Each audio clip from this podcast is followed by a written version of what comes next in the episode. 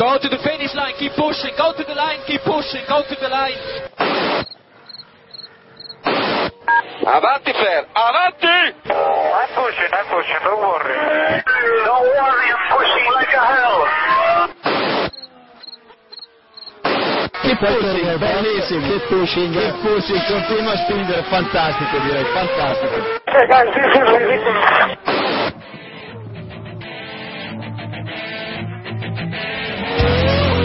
Comienza Keep Pushing, tu podcast de Fórmula 1.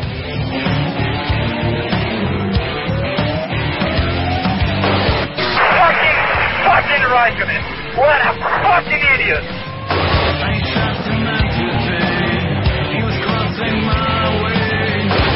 Do you know how this is? This is fantastic.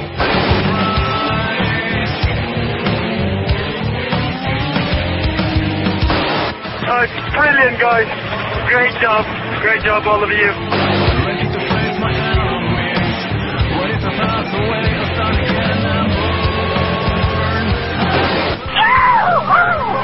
We did it!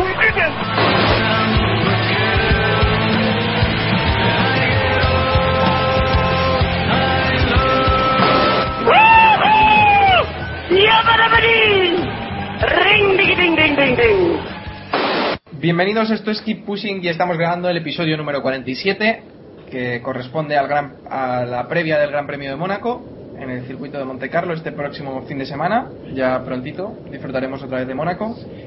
Y bueno, tenemos hoy un equipo cambiante. La verdad que hemos traído las mejoras a la temporada europea un poco tarde, pero bueno, de, hoy no tenemos ni a Jacobo ni a, ni a David Sánchez de Castro, Hemos hecho limpieza, eh, explícalo bien, explícalo bien. Sí, hemos bajado a Massa, es decir, eh, Sánchez de Castro, y a Bruno Sena. O a sutil. Sí, o sea, sé Jacobo, Bruno Sena, Jacobo. Y bueno, tenemos a dos pilotos que esperemos que estén a la altura, seguro que sí, que son Ente, buenas noches Ente, Buenas noches a todos. que bueno, nos va a ayudar a lo largo del programa, pero también un poquito ahí con tema cúbica, que de información de primera mano, digamos. Y además tenemos repitiendo con nosotros a Red 5 Fish Alive, Daniel González, buenas noches. Hola, buenas noches. Samu ya está haciendo bromas. Sí, sí, sí, o sea, ya, ya casi eres un veterano del Keep Pushing. Decía por lo de información de primera mano y cúbica. Joder. Yo lo había pensado, pero digo. Bueno, no, no lo había captado y lo acabo de pillar, así que no, no diré nada. Poco a poco. Sí, sí, sí. Mejor chiste. Sí, no, bueno, no ha sido un juego de palabras, pero bueno. bueno, recordamos que el merchandising de la Fórmula 1 lo tenéis en motorpasión.com. A ver quién dice hoy lo de las dos S. Ahí te he visto rápido, Dani. Eh, y nada, motorpasión.com para compraros ahí camisetas, gorras, lo que venga en gana. Vamos. ¿Cómo aprende los nuevos, eh? Sí, sí, sí. Y bueno, que también están Iván y Jan de F1 al día y Héctor Gómez de F1 Revolution. El resto. eh. Que como a Los que estos han los conocéis, los- pues... los que han renovado. Claro, estos son los próximos en salir, tranquilos. Eh, pero bueno, venga, vamos a, a la Fórmula 1, que es lo que interesa a la gente que nos oye. Así que nada, el Gran Premio de Mónaco. Pues uno de los circuitos con más historia, sino el, el que, el que más historia tiene de la Fórmula 1. Por fin, diría yo, porque siempre apetece volver a Mónaco. Y os quería preguntar un recuerdo, solo uno, quizás es complicado quedarse solo con uno, que tengáis de, de Monte Carlo. Te dejo empezar, Ente. Pues yo tengo un recuerdo muy gracioso de que hemos estado discutiendo hace poco. Co- En el 88, cuando Senna iba destacado 50 segundos sobre Prost y se encantó un poquito en Portier y se comió la valla entera y se acabó ya el Gran Premio. ¿A que no os acordáis ninguno de vosotros? Son las Sí, historias que de la además- Fórmula. además- A ver, año, año ¿qué año era? Año 88. No el famoso año de los duelos Prost-Senna. Que No había además, nacido, alguno de vosotros no había nacido, Yo no, probablemente. yo no. Yo me acuerdo. yo terminaba de nacer. No, pero, pero eh, según, según he leído, porque esto, bueno, de las cosas que he leído después, eh, Senna estaba, bueno, tenía una lucha por la vuelta rápida, me parece, y al final le dijeron a Senna que, que parara y que dejara la vuelta rápida porque iba a ganar la carrera muy sobrado. Y fue cuando dejó de, de luchar por la vuelta rápida, cuando parece que se despistó un poco, y tuvo el accidente, si no, se. Sí, ahí se, se dijo en su momento que si tenía un pinchazo lento o que si al decirle Dennis precisamente que bajara un poquito el ritmo, ya se puso a mirar los barquitos y se despistó. Pero el caso es que yendo solo destacado con 50 segundos, Mr. Mónaco se comió una valla, vamos, como, como el sombrero picador del grande. Y ahí se acabó el Gran Premio. Y ese y el de Olivier Panis en el 96 quizás sean los dos Mónacos más graciosos que recuerdo. 96 que llegaron seis pilotos nada más. Bajo la lluvia, igual que el 84 cuando Senna empezó a destacar. Son, son grandes premios de Mónaco especiales, dentro de lo especial que es siempre dentro del calendario. Bueno, ya, ya he contado todos, ya. No, no, ampliadlo vosotros, hombre, si es que aquí como uno ha visto unos cuantos. Dani, ¿tu recuerdo es más moderno o...? No, también iba por ahí, ¿eh? no te creas. Eh, yo estaba acordándome de- del de Panis también, porque el otro día vi una foto. Entonces este ya me lo ha pisado, este ya lo olvidamos. Y, y hablando de Mr. Mónaco, eh, y Héctor me lo recordó esta semana, eh, no tenemos que olvidarnos del 92, cuando Mr. Mónaco volvió a, a triunfar y delante de Nigel Mansell. Un Nigel Mansell que iba destacadísimo también, como Mr. Mónaco en el 88, y tuvo un pinchazo lento. Entró a cambiar, en esa época no se cambiaba. Senna le pasó, tuvieron un pit stop bastante lento y luego se, se tiró encima de Ayrton vuelta a vuelta, curva a curva y no hubo manera de pasarlo. Y yo creo que eso es, si no lo habéis visto, yo lo recomiendo porque es espectacular. No porque sean Senna y Mansell, sino porque es espectacular. Y, y bueno, básicamente estos dos, la verdad. No, ya sabéis que yo la memoria actual la tengo un poco fastidiada y, y tiro para atrás siempre. Héctor, que se te viene a la mente con Mónaco. Pues yo otro también que ya he recordado, el del, el del 84, que tampoco he vivido, pero es una carrera que al final hemos visto casi todos, ¿no? Eh, bajo una fuerte lluvia se corrió la mitad de la carrera simplemente y Senna con un Toleman se puso a adelantar eh, y casi gana la carrera si no, fue, si no hubiera sido suspendida, aunque también venía veloz por detrás bastante rápido. Y, y bueno, de paso quería recordar también una carrera que es la que hubiera dicho David si hubiera estado aquí. Sí. Que creo que fue en 2008 cuando Sutil Sí, iba a conseguir sí. su mejor su mejor sí. posición en un gran premio. Me parece que estaba de safety car en pista y Raikkonen se despistó un poco y se lo llevó por delante. Sí, ese era mi recuerdo, así que ya me lo has pisado. Vale. Iba a decir que era un recuerdo que le gustaría mucho a David, pero bueno. Eh, Iván, Uf, la verdad es que no, no recuerdo ningún gran premio en especial. Eh, es un circuito complicado. Estoy viendo ahora la, la tabla de, ganadores y, y Senna ganó cinco veces seguidas, que tiene un mérito increíble. Y desde entonces solo Schumacher y Alonso han repetido victoria, así que repetido victoria de, de manera consecutiva, me refiero.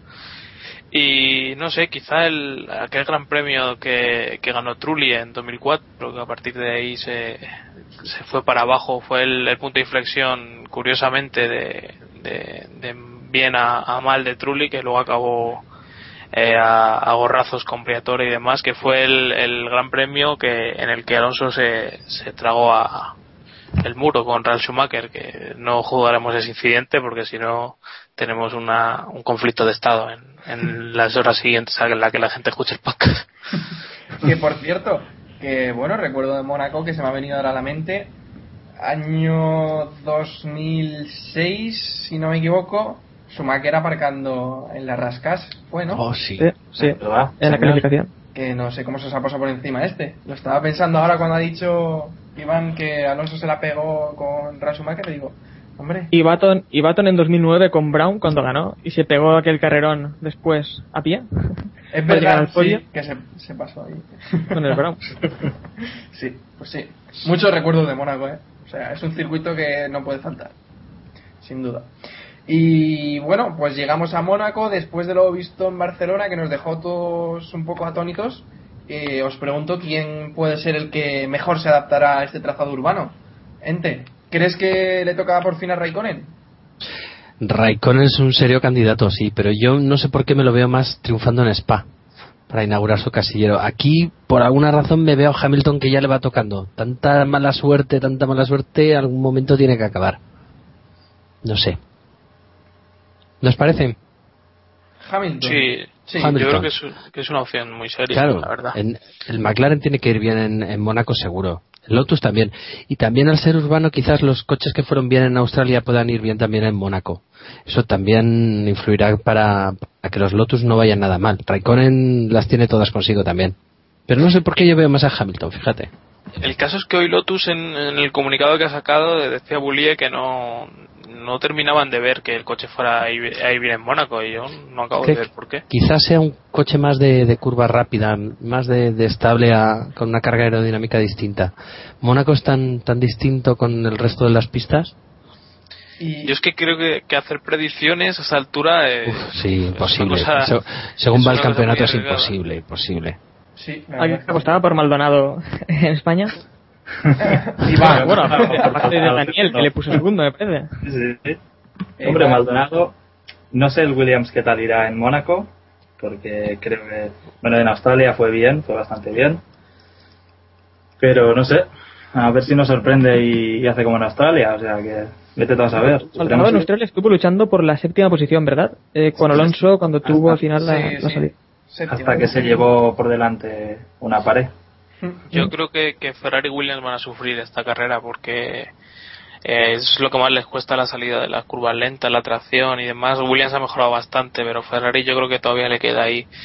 Pero bueno, es que Mónaco es tan impredecible y, y ahora, tal y como, como estamos ahora, que comentaba Maldonado estos días, que, que el piloto se nota más que, que en otros años, cualquier, cualquier duda o cualquier titubeo te puede dejar arriba de la parrilla o abajo. O sea que, que va a ser muy muy complicado decidir quién quién va a estar arriba porque porque es lo que comentábamos que va a estar todo muy apurado y, y las temperaturas de los neumáticos eh, van a ser cruciales para para arriba y por abajo Le doy, le doy un nombre a Dani a ver qué, qué se le viene a la cabeza o qué opina, qué papel van a tener en Mónaco.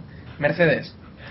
Mercedes, tienen a Michael, eso es un punto a favor, pero yo creo que se han, se han quedado un poco atrás eh, comparados con los, los equipos de cabeza. Yo estaba pensando más en Baton y en McLaren. Ah, Mercedes hablaban de que el monoplaza se podía adaptar bastante bien aquí. Y bueno, dices que tienen a, Bat- a- o sea, a Schumacher, pero eso esta temporada, con el nivel que está mostrando, no sé si es positivo o negativo. Iván. Bueno, eh, tened en sí, cuenta la- que en España no fue culpa suya, o dicen que no fue No culpa, fue culpa suya. suya. Bueno, no fue culpa No sé. suya, un poco No sé. relativo. Ya, ya. Pero, ¿sabes? Le falta aquello como desquitarse un poco. Lleva un par de carreras que parecía que lo estaba haciendo bien y ha tenido fallos. Y yo creo que igual aquí se desquita. Iván, ¿estás de acuerdo? Yo es que Mercedes no termino de verle consistentemente arriba es como a Williams me cuesta me cuesta verlos yo creo que tenemos por encima al McLaren Red Bull y, Lotus y luego Alonso que, siempre tiene ese plus pero no termino de verles ganando carreras es que han estado muy perdidos las dos últimas carreras Eh, Eso iba a decir, que yo confío antes en Lotus para esta carrera, más que nada porque realmente me parece que el ritmo de Lotus es mejor que el de los equipos que han ganado ya alguna carrera este año. Y creo que ya les toca. Sí, sí, el tema, el tema es que en, en Mónaco van a estar las cosas tan juntas, o sea, si, si hasta el momento hemos tenido tanta igualdad en la temporada, es que no me quiero ni imaginar lo que va a pasar al llegar a Monte Carlo, ¿eh? O sea, yo no descartaría a ningún equipo. A ningún equipo. La calificación, la calificación va a ser muy divertida. Eh, Petrov no, pero a Petrov sí le descarto, pero eh, que la clasificación, como dice Héctor, va a ser muy divertida y la carrera puede ser un trenecito de muchas vueltas. eh. O sea, lo digo totalmente en serio. Es que me parece que está el tema tan igualado que, como dice Iván, no apostaría ni, ni un duro, vamos, ni cinco céntimos a, a nadie en estos momentos. No, y sobre, y sobre todo que, que al estar todo tan igualado, yo creo que hay pilotos que van a creer que es su día. O sea, después de ver a Maldonado ganar, eh, yo creo que va a haber gente como Kobayashi, Pérez, eh, los Force India, que se van a ver con opciones de, de, de sacar un resultado importante y van a tirar por todas en calificación y en la primera curva y demás. Y ya sabemos en qué se puede traducir eso. O sea, podemos tener una carrera muy caótica. A- Aquí la pregunta yo creo que es, como dice Vettel, si, si una HRT va a hacer la pole, gente. Una charrete en la pole, no lo sé. Pu- Puede ser, si aparca Michael otra vez. Pero tiene que aparcar toda la sesión. Sí, toda la sesión, en cada, en cada tanda. Cualquier cosa. Hmm. Cualquier cosa podemos esperar. Y, y bueno, ¿pensáis que va a haber sexto ganador? ¿Hamilton quizás? Sí, ¿por qué no? Sí, Yo- es- lo que os decía. A ver, eh, Hamilton ha estado ahí en todos los grandes premios y siempre le ha pasado algo. Y- Quizás sea este el primero que no le pase nada y ¿por qué no? Se lleva el gato al agua. Hmm. ¿Dani? Sí, puede ser. Puede ser que Hamilton esté ahí. Yo creo que en esta carrera miran bien los Red Bull y los McLaren. ¿Y el resto, Héctor? Eh, bueno, Hamilton o Raikkonen, que Raikkonen también está ahí y podría ser quien, quien gane también la carrera. Estuvo ya también ahí apretando el otro fin de semana. Pues sí. Eh, neumáticos. Pirelli este fin de semana trae los super blandos y los blandos. Que bueno, en Mónaco no deberían ser un gran problema, ¿no? Porque el asfalto tampoco es que sea muy. muy o sea, que tengan un gran desga- desgaste los neumáticos. Y el DRS, pues como siempre, en la recta principal, recta por llamarlo de alguna forma, y prohibido en el túnel. Durante los libres y demás, ya, como sabéis, pues se puede usar en toda la pista, excepto el túnel. A mí esto me parece una bacalá infame, lo de prohibir el, el túnel, el, el, el- el túnel no, el DRS en el túnel. O sea, ya creo yo que esta gente ya es mayorcita para, para saber dónde darle al botón o dónde no. Y si uno se estrella ahí, pues oye, amigo, no haberle dado. Es así de sencillo. Pero, eh, Iván, también lo estuvimos hablando la otra semana y es que si quieren que Mónaco continúe el calendario, y debe continuar, hay que evitar sobre todo que haya algún accidente que obligue a plantearse la duda, ¿no? Si, si debe correr o si es seguro pilotar en Mónaco. Sí, como el Pero del es año que- pasado de Pérez. Sí, que bueno, esa zona, no sé si habéis visto el vídeo que puso Mante F1 en Twitter, que está ya remodelada y este año el que entre pasado y se quiera saltar la chicane, me parece que sería sin morro. No sé si habéis visto el vídeo, pero Eh, sí, por cierto, hay también un cambio, creo, a la salida del, del pit lane, ¿verdad? Sí, le han Sí, hecho más, sí. más recta. Hmm. porque era también otra de las zonas conflictivas de Mónaco. Pero bueno, eh, la verdad es que cada año solemos ver a varios pilotos que o apuran mucho o se saltan la, la chicane y de, de después del túnel, obviamente. Y este año veremos, ¿eh? Porque no sé si habéis visto lo que han montado ahí en medio. Han montado, pues, como un. No es un badén, porque lo que había antes sí que era un badén, pero es que es como una plataforma de unos 50, un metro más o menos de alto, que quien pase por ahí va a tener serios problemas. Volviendo a los orígenes. Pues, Pues- sobre, sobre los neumáticos también, eh, bueno, que según Pirelli se supone que va a haber dos paradas simplemente. O esperan que los equipos puedan hacer dos paradas, así que la degradación parece que no será que no será tan grande como en otras carreras. Sí, bueno, también en Mónaco, pues el asfalto tampoco es que sea muy, muy abrasivo. Bueno, el asfalto más que nada el trazado, que no hay tampoco curva rápida, que es lo que más desgasta también. También, sumado. Bueno, eh, información de servicio, como siempre ya sabéis, los libres este fin de semana, como es tradición en Mónaco, es el jueves, la primera sesión a las 10 de la mañana y la segunda a las 2 de la tarde. Eh, los libres 3 son el sábado a las 11 de la mañana, clasificación sábado a las 2 y la carrera el domingo a las 2, como siempre, no os lo perdáis. La meteo de Héctor, eh, ¿qué tiempo tenemos este Venga, fin de semana? meterlo. Venga, venga, me, me lo he estado preparando, ¿eh? Estoy ¿Ves? Esto ya funciona, preparándolo. esto ya funciona, sí, ¿eh? sí, sí. Un momento que un momento que no carga la web de la Fórmula 1. A ver. Lo está preparando, ¿no? La No, he mirado. tus fuentes, que eres el- un Antonio Lobato del tiempo. Sí, sí. Un Pedro de la Rosa Eh, más. He mirado en la web eltiempo.es y parece que lloverá el sábado sobre las 2 puede haber alguna gota. Sí, que- Puede haber alguna una gota. una gota. Salía la gota, ¿no? No, solo nos faltaría una calificación con lluvia en Mónaco y como están las cosas apretadas. Ya sería Que bueno, ahora que hablas de la clasificación en Mónaco, si no me equivoco, en la GP2 van a hacer dos grupos, ¿no? ¿No os habéis enterado? Sí. Por lo menos en, en GP3 estaban comentando. Creo, así que bueno, lo lógico es que le hicieran las dos. Yo creo que eso ya eh, en World Series otros años sí lo han hecho, así que me parece lo lógico, porque al final el tráfico y ya, vamos, estos, estos pilotos de, de GP2 y GP3, quien ha estado este fin de semana o el fin de semana pasado en, en Montmeló ha visto el estilo que, que se gasta. Bueno, lo de la GP2 este año yo creo que da para hacer un podcast completo. El nivel que tiene la GP2 este año. Personalmente creo que el nivel es bajísimo, pero bueno, Sí. creo que es opinión generalizada y se habla incluso de que la GP3 tiene mejor nivel que la GP2 este año. O sea que, No, y World Series, por ejemplo. eh, bueno, pero es que World. Series está a otro nivel. A otro nivel. Bueno, eh, que nos metemos a otras competiciones. Pues saltamos a hacer la porra del Gran Premio de Mónaco, si os parece. Y le dejo a Ente que empiece.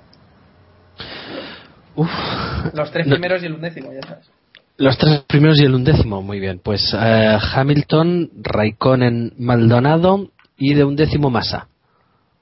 Bien, el undécimo yo creo que lo clavas. Sí, Eh, Dani, Está muy arriba. Eh, pues es parecido el mío. Yo voy a apostar por Kimi. Segundo Jenson Button y tercero Pastorcito. Ahí está. Y, y el onceavo, el onceavo Bruno y Ventra estrellándose contra el muro. Joder. eh, Héctor, Yo voy a apostar por, por Raikkonen, eh, segundo veo a Hamilton y tercero ven a Maldonado. Eh, un décimo también a Bruno, pero esperando que haga una buena carrera. bueno, la Héctor troleando. Bueno, un décimo, ¿eh? Tampoco. Iván, Eh, ahora mismo me lo voy a inventar, o sea que. sí, bueno, yo voy a hacer lo mismo. estoy Tranquilo. Estoy tranquilo. Eh, voy a decir primero ah, Hamilton, segundo Raikkonen y tercero Vettel. Y un décimo voy a decir a Paul Di Resta. Para que se le bajen un poquito los humos. Yo siempre digo un décimo al que está un poquito alto. Para que se le bueno, baje. bueno. De Paul Di Resta ahora hablaremos en un ratito. Entonces ponemos un décimo a Maldonado. Maldonado que parece ahora la reencarnación de Sena, ¿eh? Madre mía. Lo es, hombre, lo es. Eh, bueno, pues yo voy a improvisar, porque no la tengo hecha. Así que, primero Hamilton. ¿De la Rosa? No, no, no. Espérate que de la Rosa va a luego. Eh, segundo, pues, pues, pues, pues, Fernando Alonso, por decir alguien. Tercero, tercero un Red Bull, porque van a estar ahí también, ¿eh? que nos estamos olvidando de Red Bull, Vettel. Y un décimo, Pedro de la Rosa. Carrera loca. Va a ver. Ya, ya os adelanto, os adelanto. Eh, para, para que De la Rosa esté un décimo, no es una carrera loca, es una carrera caótica, ¿eh? Bueno, bueno, está, estáis recordando hoy el tema de Panís, así que, ¿por qué no? Oye, pues apuesta que gana directamente. No, a ver, es que sincera- sinceramente no me creo para nada mi apuesta. Eh, lo voy a decir ahora para que la semana que viene, si la carrera ha sido lo contrario de lo que, lo que- de lo que voy a decir, me tiréis piedras. Eh, va a ser una carrera limpia, estoy seguro, porque este, esta temporada hemos tenido muy pocos abandonos. poner los vídeos a grabar. No, a ver, hemos tenido muy pocos abandonos y realmente el Gran Premio del año pasado, hasta que llegó Alguer Suari ahí a llevarse un par por delante, fue un Gran Premio bastante limpio. Estoy comprando entradas. Estoy comprando entradas y el avión, yo estoy buscando a ver el viaje. Hostia, po- podía llover que hace siglos que no llueve en Mónaco. Y Bruno se los lleva a todos No, por he, di- he dicho que no llueve, ¿eh? He dicho que no llueve. Eso es que llueve. Bueno, es primavera, puede pasar cualquier cosa. Bueno, que lo, que lo dicho, que va a ser un Gran Premio limpio, ya lo veis. Entonces de la Rosa no va a quedar un décimo ni, ni de Flowers. ¿Vosotros creéis que si llueve en Mónaco les dejan correr? Sinceramente. Que saldría el safety car para, para Sí. guiarles a Yo todos. Es que creo que es que no les dejan ni correr. Hombre, sería una cosa. si Pero también- hay que tanto, ver- tanto. Claro, también hay que ver cuánto llueve. Claro. Puf, es que yo lo veo complicado, tal y como está la cosa. Viendo el otro día, viendo ayer las motos, por ejemplo, que, que estaban corriendo con un diluvio enorme, me da un poco de vergüenza la Fórmula 1, la verdad. Sí, pero bueno, últimamente las carreras de motos también están siendo... O que Sí, eh, y dejen adelantar en, que dejen adelantar en el túnel, que el túnel al menos no está mojado, así que. Joder. Ese. que se aparte, ¿no? bueno, pues si os parece pasamos a las noticias de la Fórmula 1 de esta semana y vamos a abrir, ya que tenemos a, a Ente con nosotros, vamos a abrir con Cúbica, con su recuperación. Otro chiste. Joder, madre mía, tío. No está siendo aposta esto, ¿eh? Que a Kubica, ante todo, respeto. Eh, pues, Ente, no sé si quieres hacer. Joder, es que voy a decir que si quieres hacer una radiografía de. Llevas tres ya, de ¿eh? todo el asunto Kubica. Sí, hombre, a ver, os, os lo intentaré explicar sin sangre ni vísceras. Vale. Eh, después del accidente, supongo que, que sabíais que tenía una lesión en la pierna y otra en el brazo, ¿no? Hmm. Entonces la de la pierna realmente era lo de menos, creo que fue una fractura o algún corte y tal. En el brazo el problema es que fue una semiamputación.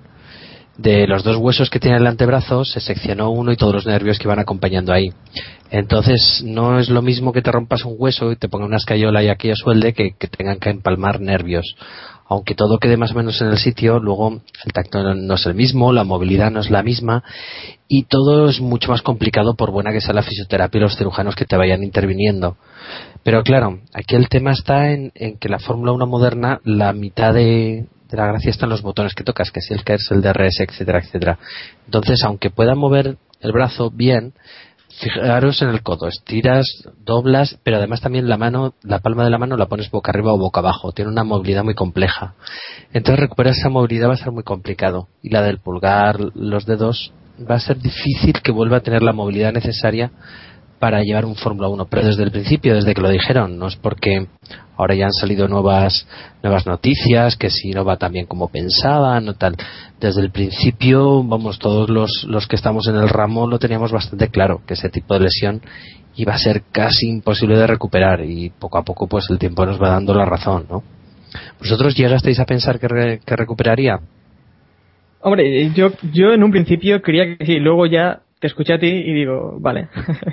Claro, es que me, quedo, me quedo ahí. Claro, es que estamos hablando de un trabajo muy fino como es el pilotar un Fórmula 1 a 300 y pico kilómetros hora mientras vas tocando botones o Eh, Pero, palanquitas. eh, Ente, eh, ¿cuál crees que sería la mayor dificultad ahora mismo para, para Kubica? el eh, manejo de, los, de los mandos del volante. La movilidad fina de los dedos de la mano. No tanto de mover el volante a izquierda o a derecha, eso lo podría llegar a hacer bien. Pero el andar moviendo la palanca de cambios, el embrague y los distintos botones y ruedecitas del volante, eso sería muy complicado para él. ¿Y en el tema piernas? ¿En el tema pedales? En el tema pedales no creo que tenga problema. Es empujar y eso, eso lo hará sin, sin dificultad. Aunque tenga un cierto bloqueo de la rodilla, con que se lo diseñen a su medida es suficiente. Es cuestión de mano, yo creo. Yo a, a la pregunta que hacías, eh, creo que no es ya que, que pensemos, o sea, que creamos que puede volver, sino que es el nivel de, de desear que vuelva. Ah, claro. Es que además Kubica cuando, cuando se lesionó estábamos todos esperando que, que diera ese último paso, ¿no? De tener un buen monoplaza para estar entre los grandes de los grandes. Y sí, todos teníamos muchas ganas, pero yo creo que tuvo muy mala suerte este chico. De bastante mala paña lo suyo. Sí, porque justamente estos dos últimos, dos últimos años están teniendo un coche mucho mejor que anteriormente. Sí, claro, Y esa es otra. ¿eh? lo Ya estamos viendo. Sí. El año pasado ya hubieran podido hacer algo y ahora Kimi está demostrando que, que ese coche tiene potencial, claro.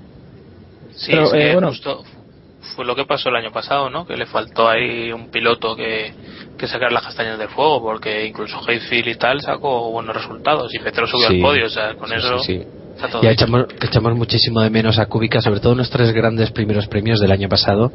Lo tenemos presente, yo creo que todos. Sí, le seguimos teniendo presente, es lo que te decía.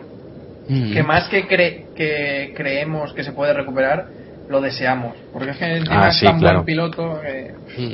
Hombre, Kubica sí que podría volver a una, una fórmula menor, a una DTM, a un mundial de turismos, Eso que no. No son tan complejos de, en el manejo del coche. Es un volante, unos pedales y, y unas levas de cambio. Eso sí lo podría hacer sin problema. La Pero, pero a un, Fórmula 1 a un nivel delicado. a un nivel más que aceptable. Sí, claro. Zanardi, acordaros que le, le adaptaron un coche para él y oye, ahí estaba. Y el mismo Alessandro Nannini, que también tuvo un accidente de helicóptero y tuvo un brazo a la virulé, más a la virulé que Kubica, también compitió en turismos con unos resultados nada malos. Si es solo manejar el volante y las levas de cambio, yo creo que sí que lo podría hacer bastante bien. ¿Tú le ves en resistencia o en rallies o en alguna cosa así? Resistencia precisamente al ser tantas horas, no sé, porque la fatiga muscular es muy importante. Y en rallies tampoco, pero en, en turismos o DTM yo sí lo vería. Perfectamente factible. Son carreras intensas pero cortas que, que las podrías llevar. Mm. Yo recuerdo haber hablado este, este invierno con Fabricio, el fisio de, de Pastor Maldonado, que es o sea, prácticamente ha sido mano derecha de, de Chicarelli, que es probablemente el médico más famoso de, la Fórmula 1 en, los últimos años. Y la verdad es que él había seguido a Kubica y demás, porque claro, al estar en la misma zona y, yo supongo que este mundillo es tan cerrado y estando en el mundo de la medicina de la Fórmula 1 se enterarán prácticamente de todo y él básicamente eh, decía que, era muy complicado que volviera y sobre todo al final daba a entender que, que era una fortuna el que él pudiera eh, tuviera el privilegio de, de poder volver a tener una vida normal con su mano derecha más o menos bien para hacer vida normal eh, que si hubiera sido otra persona hubiera sido complicado que, que hubiera recuperado hasta ese punto Sí, sí, por supuesto, la lesión que tuvo Kubica fue muy, muy seria. De, seguro que en algún momento dado se plantearon tener que quitarle el brazo, segurísimo. Eso se planteó en un, en un principio, sí que se escuchó el rumor. Eh, no sí, si sí, será seguro, seguro que hubo un momento crítico en el cual no tenían claro si al empalmar las, las arterias llegaría al riego suficiente como para poder conservarle el brazo. Estoy segurísimo, viendo cómo fue el accidente y las lesiones que, que le han quedado. Eh, Otro detalle que tenéis que tener en cuenta es que ya ha pasado más de un año y él en las pocas fotos que se le ven recientes siempre esconde la mano. ¿Os habéis fijado que siempre la mano lesionada la tiene escondida? Sí, eh, ¿cómo, O- cómo dijiste que se llamaba? La mano espástica. Eso. Tiene- los dedos los dedos están así como agarrotados como semicerrada la mano y en la única foto de, de aquellas que se hizo en un bar con unos fans cuando el rally este italiano hace poco la única foto que se le veía a la mano él la apoyaba contra el muslo de manera que estiraba los dedos no, no se le quedaba así agarrotada como, como Stephen Hawking o este tipo de gente con, con lesiones neurológicas que la tiene como un poquito en garra verdad la mano Sí. pues él se la apretaba contra el muslo para estirar los dedos y que tuviera un aspecto más normal la mano. Pero sí que él tiene que tener ahí una espasticidad, esa mano no, no tendrá una movilidad normal. Que hará Por vida muchas- normal. Uf, Por muchas operaciones que, que hay- tenga, ¿no? No podrá claro, es, conseguir movilidad. es que es neurológico, no es lo que os decía, no es lo mismo empalmar un hueso que empalmar un nervio y esperar que luego llegue, llegue el impulso nervioso exactamente igual. No, no, luego eso ya recupera a lo mejor el 80% y ese 20% que queda es lo que hace que la mano se te quede así como un poquito agarrotada. Y por eso para un volante simple sí, pero para un volante en Fórmula 1 uf, es muy complicado si no tienes el 100%. Pero con esa mano podría tener fuerza como para mover un volante en condiciones y aguantar toda una carrera. Sí, a base de, de trabajo de fisioterapia y de gimnasio y tal, un volante simple, llegar a cogerlo, se lo adaptarían obviamente, le harían una empuñadura más gorda que él pudiera coger, ya que no la puede cerrar del todo, le harían una empuñadura más gorda y eso sí lo podría coger más o menos fuerte. Ponerle un poquito más de asistencia a la dirección, hay, hay muchas maneras de hacerlo. Pero ya os digo, sí una DTM, sí una fórmula menor. Fórmula 1 complicado, complicado. Pensad que, que es la excelencia ¿no? del rendimiento físico y mental. No, no es tan fácil, ¿no? Ojalá, pero, pero no lo creo. Y bueno, Kubica ya lleva pues eh, un par de años parado, la verdad. Y eh, pues que poco Bueno, a poco... me- Ese es el me- menor de sus problemas también. No, no, ya me, me refiero al nivel de que, pues, que poco a poco los años van pasando, ¿sabes? Que, Ah, no, también, también. que no va a estar ahí al máximo nivel físico, ¿sabes? Que no, no sé cuánto tiempo va a tardar en, en poder ponerse al mando y al menos probar, no lo sé. ¿sabes? Hombre, ¿qué, qué edad tiene Kubica? Del 84 es. El 84. Bueno, no es tan 28 mayor. años, 28 Mm. años. No, es, es joven. Es, como es tan feo parece que sea más mayor, pero no. Bastante joven. Es que es así, la, la cosa como son. que Es por joven, cierto, ahora, ahora que lo decís, el otro día había un doble de cúbica. No Ah, me se digas. Se me ha venido a la mente. Se bajó un chico de, de un coche. ¿Sí? Y, y- ¿Conducía él? No, no. Malas noticias, no conducía. No, no, no, pero prometido que hubo un momento que estuve a punto de ir a pedirle una foto. O sea, prometido. Ah, habría que verlo. No, sí, sí, sí, sí, sí. Me quedé a cuadros en plan, es cúbica. Eh, No, es que bueno, la, la cara. comentario sin foto no vale nada. No, a ver, cuando se ponía de frente ya perdía, pero tenía esa entrada de pelo que tiene cúbica, la nariz igual. la cara de Kubica es, es- es Es irrepetible. complicada, es complicada de repetir, sí, sí. Sí, pero, sí, sí. es- pero... Picasiana. Sí, sí, se parecía mucho, la verdad. Al final, hablando de lo guapo que es Kubica. Oye, pues he hecho una novia a la mar de templada, ¿eh? Ojo. ¿Habéis Y. visto? eh, no. Ah, bueno, sí, sí, es verdad. En las fotos sí que salía. verdad. Sí. Eh, y de pilotar un kart a día de hoy sería. ¿Crees eh, que sería posiblemente? Un kart sí, incluso ir entrenando con un kart con, con un volante adaptado sí que podría hacerlo. De hecho, sí que circularon unas fotos suyas en un cartódromo. Sí, pero por eso lo digo, que es que circularon unas fotos, pero no se vio ningún vídeo, que un vídeo pues hubiera tranquilizado un poco y hubiera dado un poco de optimismo. No, hay un poquito así como, como de hoax en su favor. Supongo que su manager y demás quieren mantener un poquito viva la llama de su retorno. Eh, todos los que estéis interesados, hay un, hay un blog muy bueno que se llama Ruby, eh, Cubicas Comeback blogspot.com con que pongas Kubica Comeback en, en Google te sale. Y es de, de, un fan polaco y va poniendo todas las noticias que salen de Kubica todas, todas, todas rumor o no las, vas las va poniendo entonces ahí hace poco posteo que, que de esas fotos que vimos en el cartódromo había hecho el cuarto mejor tiempo de, de, todos los tiempos del cartódromo y que había hecho un tiempo muy bueno y que dio unas cuantas vueltas. Está, está bastante interesante ese blog para seguir la evolución de Kubica. Os lo recomiendo. Pues nos lo guardamos. Si no me equivoco es Roberts Comeback. Exacto. Exacto, eso mismo. Pues nos lo guardamos. Pues no sé si queréis hacerle alguna pregunta más a Ente sobre el tema Kubica. O, o, vamos siguiendo y algún día cuando haya más información y demás, pues te volvemos a traer de vuelta. Ojalá, Exacto. ojalá tengamos ojalá. algún momento en el que podamos analizar la vuelta de Kubica. Ojalá. Ojalá. Pues, sí. pues sí, la verdad es que sí. Bueno, como probador al final pisará algún equipo, pero eso es Sí, prácticamente aunque- seguro, al menos para probar algún simulador y esto se habló de Ferrari. Sí, y, como, como probador a mí también me, me duele decirlo, pero como medida de marketing también es buena. Porque Exacto. cuando vuelva a Kubica, ¿quién no va a tener, querer tener una camiseta de Kubica? Exacto, eso iba a decir yo. Que el equipo que lo fiche acertará plenamente. Luego que corra o no, pues la cosa cambiará, pero bueno. Sí, pero por tema de imagen, por tema Claro. de. Sí, sí, sí. Bueno, pues ojalá que vuelva a Kubica, aunque las noticias que nos da Ente son un poco pesimistas, pero bueno, ojalá, ojalá pueda volver. Esta semana tuvimos también la inauguración de la, de la caja mágica, oficialmente. Tuvimos a David por allí, que hoy no ha podido venir, pero, pero bueno. ¿Se ha quedado allá a vivir?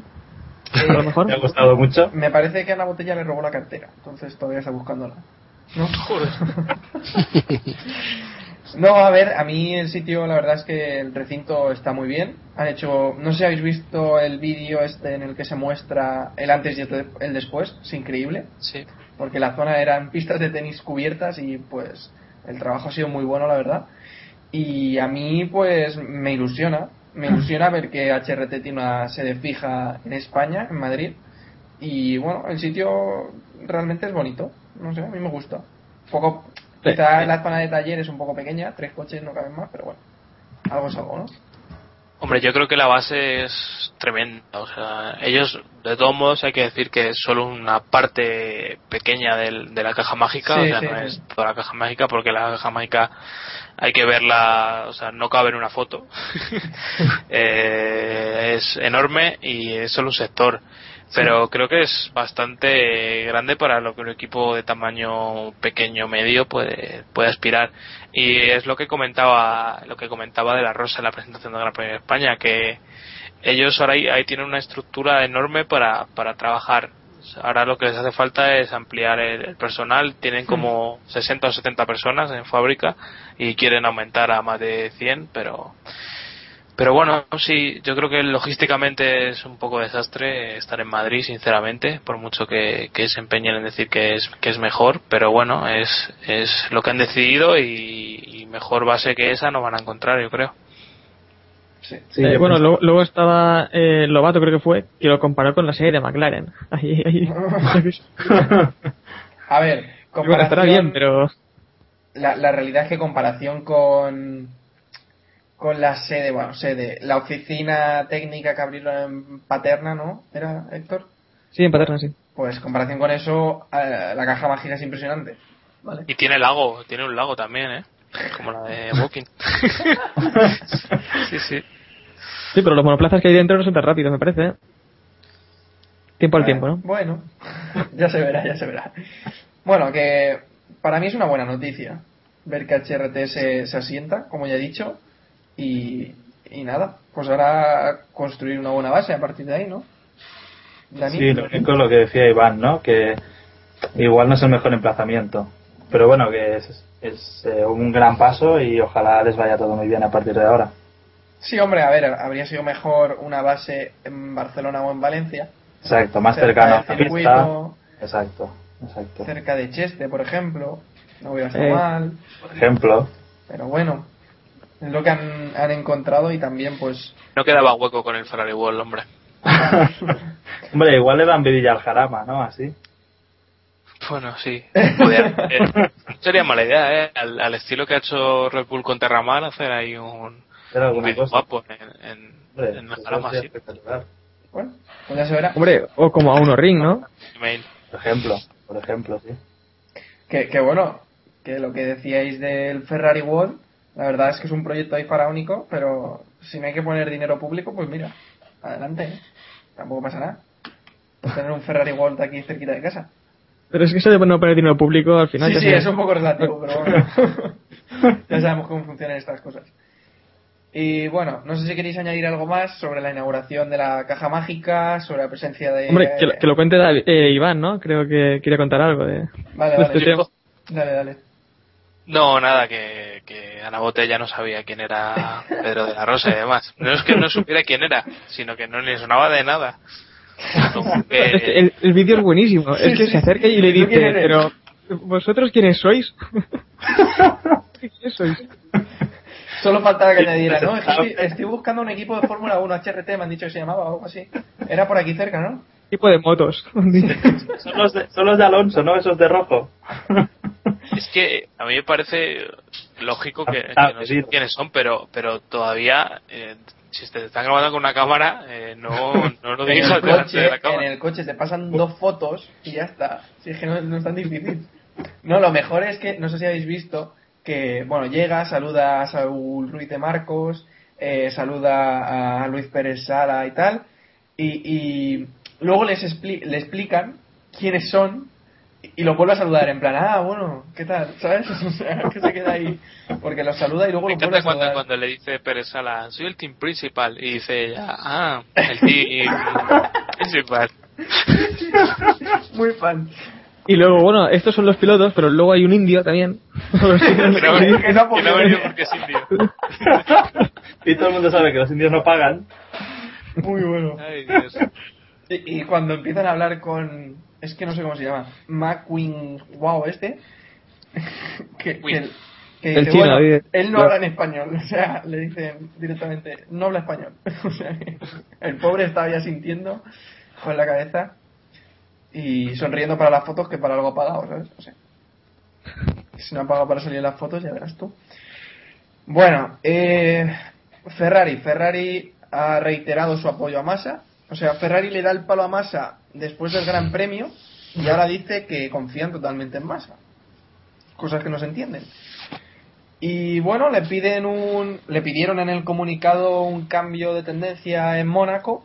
Sin embargo, luego dicen que su asiento no corre peligro, que lo apoyan totalmente. Y os pregunto si, si os lo creéis. Dani. Hombre, eh, me lo creo a medias. Me lo creo a medias porque, como decía, como decía Pipex por el foro, eh, Santander tiene interés en Brasil, tiene intereses ahí, y entonces me lo creo por este sentido. Por el otro sentido, creo que lo han aguantado mucho tiempo y que desde el accidente Massa no es el mismo, no es el mismo piloto y no está ofreciendo ningún tipo de resultado. Entonces, mm, es que para tener más ahí puedes meter otra vez a Fisiquera tranquilamente. Yo no lo veo como, como una opción de futuro. Pues, hombre, opción de futuro, yo creo que no vemos nadie Bueno, aquí como una y- opción y de casi- casi- ha- hablando, hablando de futuro, puede ser las dos siguientes carreras. Sí, Sí, futuro a corto plazo, te refieres. Los libros de Mónaco.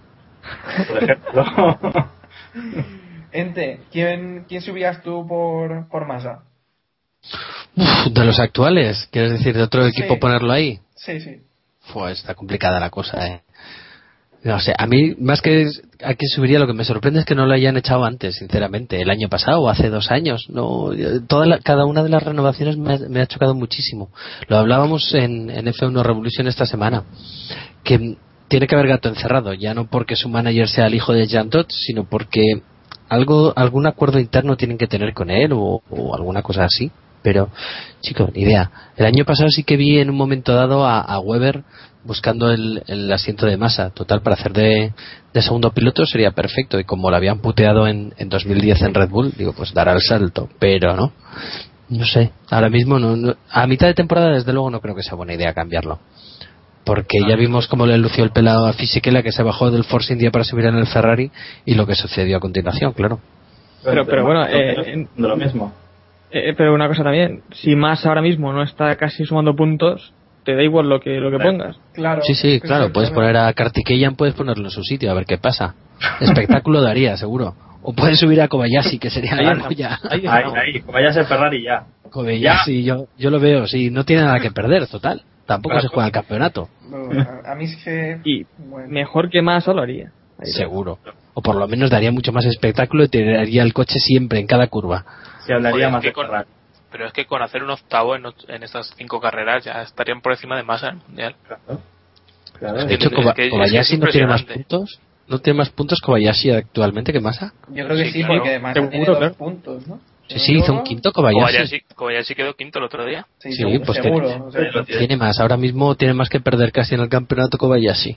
Eh, si no me equivoco, eh, la mejor posición de masa ha sido la peor de Alonso.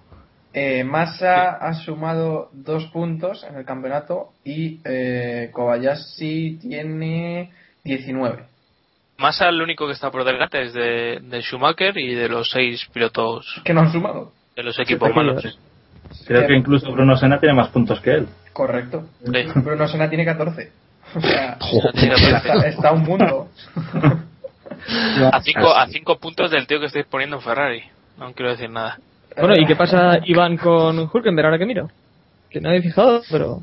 Nada, pues está siendo un duro inicio de temporada. y tan duro. Vaya tela. Con Hulkenberg. Looking forward, looking forward. Un respeto para Nico. Bueno, está por encima de un piloto de Ferrari, así que no está mal la cosa.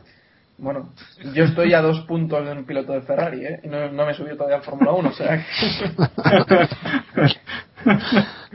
bueno, entonces, por lo que os veo, creéis que Massa va a seguir, pero bueno. Ya Sí, veremos. yo lo. Igual- lo veo prácticamente seguro. Y, y igual que le vemos, yo creo que todos descartado, ¿no? Para el año que viene. Sí, bueno, ya le veía descartado para este año, pero... Yo creo que Y igual para el año pasado también, yo lo veía descartado. no, Yo creo que igual han aguantado un año más eh, en previsión de Weber. En previsión de. El año pasado estaban esperando un poco a Weber y al renovar por Red Bull, igual al saber que renovaba por un año, pues igual han aguantado a masa. No lo sé, ¿eh? me la estoy jugando, pero. Y, y, y- Que no sea por y. Dani, ¿tu teoría sigue con un cambio de cromos? Weber a Ferrari... A Ferrari y más a la puta calle. Sí, y Hamilton a Red Bull. Mm, no me lo había planteado, pero no me parece descabellado. Es que Hamilton eh, tiene que renovar, este año se acaba su contrato con McLaren, tiene Sí. que renovar y se está hablando de que no llegan a un acuerdo. ¿Quién fue? Entonces, Creo que fue Jacobo, ¿no? Que lo dijo la semana pasada. mm, pues la verdad es que no me acuerdo, me suena haberlo leído por Twitter. Sí, eh, Mm. creo que era Jacobo el que lo decía. Sí, pues, hombre, mm, sería un buen sitio donde recalar para Hamilton. Si no se queda en McLaren, yo creo que es la única opción que tiene. A mí me cuesta ver a Hamilton fuera de McLaren, pero bueno. Y so- Sí, una pero- cosa, sobre, sobre el tema Massa, eh, bueno, acaba Dani, si querías ¿ibas a añadir algo. No, yo voy a añadir que, que yo lo veo más complicado lo que decía Jacobo la semana pasada, ¿no? Que yo veo más fuera Hamilton de McLaren que Vettel fuera de Red Bull. Dentro de lo difícil que sea que Hamilton se mueva de McLaren. Sobre el tema de Massa, eh, bueno, le vemos fuera de, de Ferrari, ¿no? Seguramente, al menos como piloto oficial, pero ¿dónde, ¿dónde creéis que estará la temporada que viene? ¿Algún equipo pequeño, eh, de probador en Ferrari, de probador en algún otro equipo? Sí. Yo es que lo de Weber, yo lo de Weber no, no lo acabo de ver, pero sí con Massa veo un cambio posible. ¿Massa Red Bull, te refieres? No, no, no, no, no, no. Vale, vale. Obviamente no. Sergio Pérez. Sergio Pérez a Ferrari y Massa Sauber de nuevo. Yo le veo el, yo le veo el indicar. Con. Barriguero. Sí, eso. Sí, sí, yo, yo también lo veo en América. Siendo Pues- brasileño, seguro. Pues no sería una mala salida tampoco. La NASCAR directamente. Ya ni en la Con IndyCar. Montoya, ¿no? Con Montoya. Sí, y si te descuidas, triunfaría y todo, porque ahí son bastante burros. Eso, eso. Destrozando coches. Bueno, ya, y, y Hombre, hablando... pa- hacia, hacia América se fue un piloto de la Fórmula 1 y ganó. Hace ya unos Sí. años, ¿no, Sí, Dani? ¿De verdad? Sí, sí. Eso dicen. Un piloto, ¿no? ¿De Un qué piloto estáis hablando? Estamos hablando de Nigel Mansell. Ah, vale, vale. Además llegó y triunfó. Un, Llegó y un triunfó. hombre con, un hombre Sí. con bigote, joder. Un Sí. hombre con bigote, exacto. Un bigotón. Un bigote de pega a un hombre.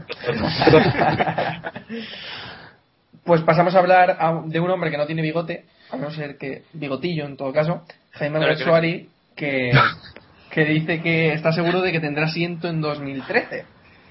Eh, y se le ve muy seguro, no sé dónde le veis. Personalmente, atando cabos... Eh, ¿Atando cabos le ves? No. Ahora, ahora le veo limpiando ruedas le veo últimamente, pero eh, atando cabos le veo en, posiblemente en lo diré en Force Venga. India, en Force India con la supuesta salida de Di Resta que ocuparía la puesta de Schumacher en la- el asiento, perdón, de Schumacher en Mercedes. No sé si me compráis el argumento, pero Te yo lo- veo. yo te lo compro. No lo Sí. veo 100%, pero te lo compro. Pues Yo creo que a día de hoy Pero, está- pero ¿veis a lo- Schumacher fuera ya el año que viene? sí, Igual sí. Sí, Sí, si como, como le está luciendo el ahora- pelo, yo creo que lo mejor que podría hacer. sí. Yo sí, no sí, creo que es lo que mejor que puede hacer, pero lo mejor que podría haber hecho ya también es no volver. Sí, Ya pero ha vuelto y yo Schumacher lo veo fuera. O sea, A no ser que empiece a ganar mucho. que lo dudo también, para que engañarnos. Pero yo lo veo fuera, Iván, ¿lo ves fuera? A Michael, Sí. uh, es complicado de saber. Eh, es que depende de él. Eh, yo no creo que seguir por los resultados. O sea, simplemente le seguirá por su instinto y si le apetece o le deja de apetecer. Y yo me temo que le va a apetecer seguir. Y Mercedes no creo que se arriesgue a darle, a darle la patada por muy mal que lo haga. Y sobre Jaime, yo no le veo hueco ni en Force India ni en ningún lado. O sea, creo que hay pilotos que, que, que tienen los mismos, los mismos, no sé cómo decirlo, que han demostrado lo mismo que Jaime y que quizá tengan un apoyo económico detrás que, que Jaime no tiene. O Por lo menos eh, de cara al público. Luego no sabemos si aparecerá alguien o algo por detrás que le favorezca el acceso, como otras veces. Hombre, igual se refería, igual se refería a qué quiere el asiento de María de Villota para el año que viene. El asiento en el muro de María de Villota. Ese es. Pero ¿qué asiento? Si no, no le ponen una silla ni siquiera. La de, pobreza de pie. El de test de jóvenes promesas. Eh, yo, yo a Jaime tal vez le vería en, en Sauber cuando, cuando Kobayashi se pasa a Ferrari. Eh, hay que dar un sitio. En, Kobayashi no va a que- correr nunca para Ferrari. Ahí lo vaya sea Ferrari. Mira, eh, yo creo que hay que hay, hay, hay dos huecos en Force India y en y en Sauber que como estamos comentando y son para Bianchi y para y para me saldrá para Esteban Gutiérrez. Eh, yo es lo que los candidatos que veo claros a ese, a ese hueco. Y, y es, es mi, mi opinión que, que ahí no hay es que no acabo de ver ningún ningún equipo que aparte de los tres de abajo que pueden fichar a cualquiera en cualquier momento pero pero en un equipo establecido yo no acabo de ver a, a ningún piloto que por cierto, Sauber ganó la Champions otro día, según, según vi, ¿no? El escudo sí. era el de Sauber, me pareció ver. Sí, sí, sí. Sí, Correcto. es- No te equivocas, no te equivocas. Pues bueno, ya veremos dónde está Jaime. Él dice que tiene un asiento seguro. No sé, igual es en la cabina de retransmisión. ¿eh? Nos está dejando a todos así un poco locos.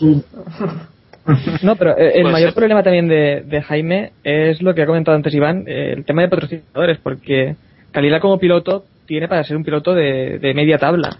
Lo que ocurre es que no tiene nadie de- detrás tampoco que le respalde como si que hay otros pilotos en la parrilla que, que tienen el respaldo de alguien, de algún Sí. grupo. Sí, que, que, que a mí Jaime no me parece un mal piloto, ¿eh? aunque estemos con el cachondeo. A mí Jaime me parece un piloto bastante aceptable para un equipo de mitad parrilla. Y si no, ya pero es, es lo que comentábamos siempre es que y por qué no Sutil o por qué no un chaval de ¿por qué de- es más de joven? Jaime, o por no- qué no sé. Jaime tiene posibilidades de mejorar que Sutil pues no te las puede dar. Personalmente lo creo, o sea, de verdad. Pero si, si un tío como, como Hillfield ha estado por aquí toda la vida, dando Claro, vueltas ¿por qué de no puede estar otro, Jaime? Que Claro, eso. Sole también puede ver. Claro. ¿No creéis que Jaime es mejor que Heifel?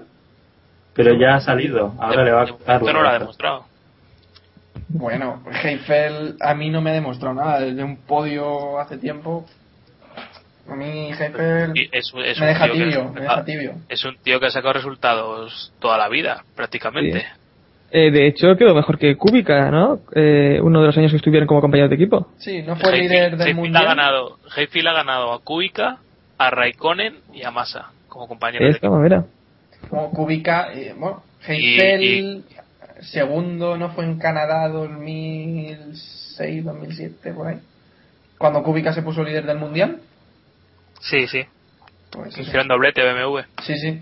El problema Ah, de Hefield vale. es que eh, nunca ha destacado. Quiero decir, ha conseguido mejores resultados que sus compañeros, pero sin destacar tampoco nunca, sino ha sido por su regularidad, por conseguir eh, puntos en cada carrera. Es lo que Pero que vamos, eh, eh, divino al lado compararle con, con, con Hayfield. O sea que si su aspiración es ser un Hayfield de la vida, ya veremos a ver qué destino le, le espera, la verdad. Heifel de la vida. bueno, que sea más bien un Rosberg y así al menos gana una carrera. bueno, eh, y por último, vamos a cerrar ya con este asunto. Es que Pirelli, bueno, dice que, que ha estado así haciendo un baremo de las opiniones de los aficionados, mientras Schumacher raja de Pirelli, el resto, o sea, ellos buscan buenas opiniones. Y os pregunto si creéis que el trabajo que está haciendo Pirelli es, es más que aceptable, que personalmente sí que lo opino, porque, bueno, quieras que no, nos está deparando unas carreras muy entretenidas. O si creéis, como dice Kimi, que es lo que, que, la supresión de los repos- repostajes está teniendo un mayor impacto que no, que no los neumáticos. Si pensáis que son los neumáticos o el no repostar lo que está trayendo esta igualdad y esta emoción a las carreras. Hombre, no repostar no repostaba ni el año pasado ni el anterior ya. Y sí que es verdad que el, que el compuesto de este año de Pirelli está dando un juego que, que no ha habido otros años. A mí personalmente me gusta. Todo lo que sea eh, favorecer el agarre mecánico o el desagarre mecánico en este caso frente al aerodinámico, yo estoy a favor. Porque ya se había convertido esto en una Fórmula 1 Jet Fighter de cazas de combate invertidos a pie de pista que, que no se podía seguir un piloto al otro y no sé me parecía que estábamos perdiendo espectáculo ¿no? y entonces eh, ahora vuelven a contar las manos del piloto el piloto más habilidoso hace durar las gomas un poquito más se nota se nota el trabajo del piloto muchísimo más a mí personalmente me está gustando hay opiniones muy diversas para esto pero yo estoy a favor ¿qué queréis que os diga? Eh, Y pregunto, si se notan tanto las manos del piloto, ¿cómo es que cada semana gana un, monoplaza? Es que ahí ya viene el factor despiste, porque sí que es verdad que hay que cuidar, hay que cuidar mucho más los neumáticos, pero eso de que un coche en concreto, porque no son ni siquiera los dos del equipo, un coche en concreto del equipo ese fin de semana lo tenga todo de cara, porque hace la clasificación bien y la carrera bien, no es que le toque un juego afortunado por la ruleta rusa el domingo y va y le saca partido, no. Yo no, no tengo muy claro qué, qué sucede ahí. ¿Quedas con el setup perfecto para que el coche no se menee y llevarlo suavemente y sin desgastar las gomas? Chico, no sé. Es todo un poco par- bastante pe- particular, no sé. ¿Y los demás qué pensáis, Dani? Hombre, yo pienso que en parte Kimi tiene razón, porque si no me equivoco, cuando se fue todavía había repostajes y supongo que le habrá extrañado un poco el, el volver a que no haya repostajes. Y en parte sí, yo creo que ha mejorado de unos años para, para atrás, o sea, de hace un tiempo a ahora, ha mejorado por, por este tema. Pero el cambio que hemos visto, como dice el cambio que hemos visto este año debido a los neumáticos Pirelli es impresionante con respecto al año pasado y, al anterior. Y yo creo que desjuegan buena parte de, de lo que estamos viendo este año es por culpa de esto, ¿no? Por los neumáticos Pirelli. Entonces me gusta, me gusta mucho. Ya lo dije en otro pushing que me está resultando muy divertido y me encanta. Pues sí. ¿Y Héctor? Eh, yo es que el año pasado, ya lo había dicho también, antes nos quejábamos de que la aerodinámica era demasiado importante, ¿no? Era al final lo que decidía todo, las carreras también se hacían muy aburridas, pero este año parece que nos parece bien que al final todo dependa de los neumáticos. Da igual más o menos cómo sea tu monoplaza, que si consigues el viernes calibrar bien el, el coche eh, y conseguir el punto óptimo para exprimir a Pirelli, ganas la carrera y, y no sé, parece que lo demás importe bastante poco. A mí me gustaría un poco más de estabilidad, de, que de verdad importe también un poco el coche o incluso el piloto. Es que no tengo claro lo que comentaba Demenente antes de que eh, los mejores pilotos estén ganando en cada carrera o que cuente tanto las manos del piloto. Iván, para Yo creo que, que tiene en cuenta la combinación entre el, el piloto y, y sobre todo los reglajes que, que ha puesto en el coche. Creo que hoy la comentaba Fry que la temperatura es, es importante y yo creo que también es, es clave regla- arreglar el coche perfecto para, para los para los requisitos de, de, de los Bridgestone ese fin de semana y se comentaba también que en relación a lo que a lo que decía yo la semana pasada de que de que Lotus tiene un abanico más amplio de cara a arreglar el coche eh, se comentaba que Williams y, Lotus precisamente eran los dos equipos que más fáciles más fáciles tenían el coche de para adaptarlo a, a- al pues lo que comentaba a las a las características de Pirelli en ese en ese Gran Premio. O sea que por ese lado puede ser que ellos tengan una ventaja y de cara a ser más regulares a final de a final de año que puedan hacer buenas carreras durante durante toda la temporada mientras estos equipos van a sufrir más altibajos. Eh, yo creo que Ferrari sobre todo Mercedes también estamos viendo que, que, que al- altera muchos resultados muy buenos con resultados muy malos. Y por ahí a lo mejor sí se puede resolver el campeonato o si alguno de los equipos logra con consistencia como como como está haciendo Lotus las últimas carreras a lo mejor luchar por el podio solamente no luchar por victorias pero sí estar ahí siempre Una estrategia un poco más conservadora, ¿no? Pero que le permite estar ahí siempre. ¿no? Sí, puede ser, ¿eh? Un poco a lo pros, aquello ir sumando y sumando. Claro. Sí, si al final es eso. El campeonato se lo lleva el más regular, no el que más carreras gana. Mira, Rosberg. Rosberg padre. Rosberg padre. Ah, vale, vale. Digo, no, Rosberg, el que más Rosberg. no es. Precisamente. Bueno, y yo no sé cómo no nos dejamos estos temas tan importantes para el final. Eh, el pescado de Alonso, o sea, ¿qué le pasó a Fernando Alonso co- con el pescado el otro día? Por Twitter, ¿no? ¿Qué? Nada, nada, hombre. Que era por hacer el cachondeo de Alonso. el, te- el- el tema Samu Sí, el tema importante. No, no, no es tema Samu, no sé quién lo ha añadido. Pero bueno, que. habrá sido alguno de los ausentes Eh, explicadlo, por favor. Vale, no estuviste atento al Twitter que Alonso dijo que había puesto el pescado, que había esperado 45 minutos, en el horno, obviamente, y que cuando volvió al horno se le había olvidado encenderlo y no estaba el pescado. Pero bueno, eso, eso es muy de Ferrari, ¿no? Eh, en estos últimos Muy, años. muy de Ferrari, no, a mí, a mí me ha pasado, eh, o sea, que de meter una Yo, yo pizza- creo que llegan a Maranello y se han olvidado de encender el túnel de viento o cosas del estilo. o está, ¿eh? o está mal, mal calibrado, ¿no? No pasa nada. No pasa nada. Vimos en el Gran Premio que también le pasó algo parecido. exacto es una excusa McLaren Ah, la, la aprendió en 2007, está claro. Por supuesto. Bueno, no, que la verdad, personalmente me, me está gustando conocer así una faceta más cercana de, de Fernando, la verdad. No sé, creo que está mejorando su imagen, ya lo hablamos algunos capítulos atrás. Me parece muy bien, la verdad. Que, que esté tuiteando y que esté mostrando un poquito de su vida que antes era demasiado opaca, creo. vaca Eh, bueno,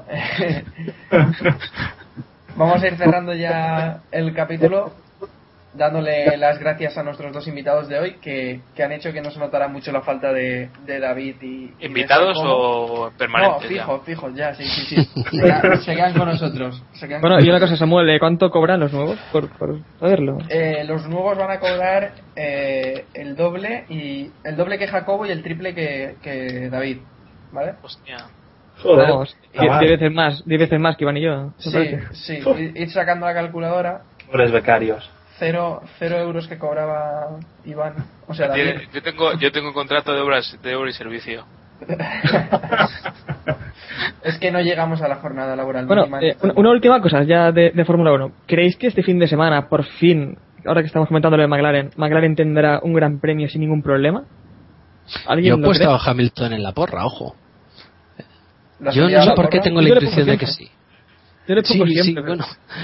Hasta ahora no han acertado. Digo yo que, ya le tocará, ¿no? Pues deja de ponerlos, Héctor. Este fin de semana que no lo voy a poner. Creo que voy a apostar por Raikkonen. Pues este fin de semana, este fin de semana les irá bien. Ya verás, ya lo sé. Hombre, ya les toca no cometer ningún error, ¿no?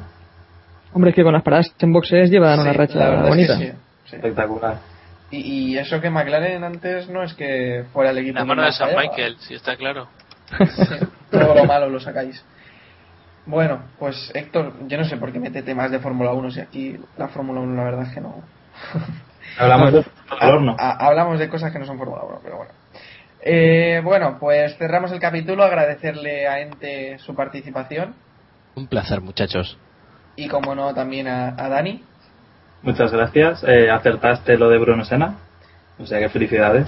Eh, te lo dije, ¿eh? Te lo dije. Sí, sí, sí, sí. Se me fue un poquito de las manos el tema de, de que tuviera esa acción un poco al, al final de carrera, pero bueno. Ah, bueno, sí. Y se te fue lo de Pérez. Pero bueno, ya acertaste una Muy que... feo. Dani, Dani, muy feo fumarte un cigarrillo mientras están quitando gasolina del coche, ¿sabes? sí, sí, lo siento. Que por cierto, Dani, eh, te has hecho famoso, ¿no? Me parece que sales en un vídeo. Sí, sí, sí, sale, aparece mi voz, sí, en el... En el En fotografía. Anda, pues- Diciendo bravo, ¿no? Bravo, pastor, creo que. Bravo, pastor, sí, sí. Ah, vale. Tenías que haber dicho estamos venciendo. Hubiera sido magnífico. Haber gritado, keep pushing. No, a ese, a ese ritmo pausado no lo sé decir, ¿eh? Bueno, pues muchas gracias por estar con nosotros y, y nada, os, os llamaremos otro otro día, seguro. Perfecto, muchas gracias. seguro. Cuando gustéis. Sí. O- os tenemos en nuestra lista de invitados ya, así que Y en Blas Jacobo. La libreta, la libreta negra esta. sí, sí. Bueno, pues y os recordamos las formas de contacto antes de que se me olvide. Twitter.com barra kppodcast, en facebook.com barra keeppushingf1. Os eh, pedimos que os hagáis fans en Facebook, que somos poquitos. Comparación con el Twitter, que somos casi 800 ya, en, en Facebook solo somos 150. Tenemos compañía también por allí, hombre, que, que no mordemos a nadie. Yo empezaré a seguirnos. Sí, ya va siendo, ya va siendo, ya, ya va siendo hora. Eh, y bueno, en el correo electrónico nos tenéis también keeppushingf1.gmail.com y nos escucháis a través de iVoox y de iTunes. Y nada, nada más que decir, volvemos en un par de días con el Gran Premio de, de Mónaco. En un par de días. Sí, Un par de días, sí. un par, un par no, no son dos, son varios. Ya Claro, veremos de, toda la, de toda la vida. De toda la vida, sí, sí, las semanas de los días. Claro, está claro. Bueno, y que nadie se olvide que empieza el jueves, ¿eh? Ahí, Sí, sí, sí. Eso, eso importante que, que como esperéis el Mañana, viernes. mañana no, Héctor. Mañana o pasado. Mañana. mañana. en un par por si acaso, por si acaso en un par poneros de días. mañana delante de la televisión, así nos Tranquilos, empieza en un par de días. Eh, y nada, que muchas gracias por escucharnos y recordad, keep pushing al máximo. Adiós. Ring, din, din, din, din. Mm.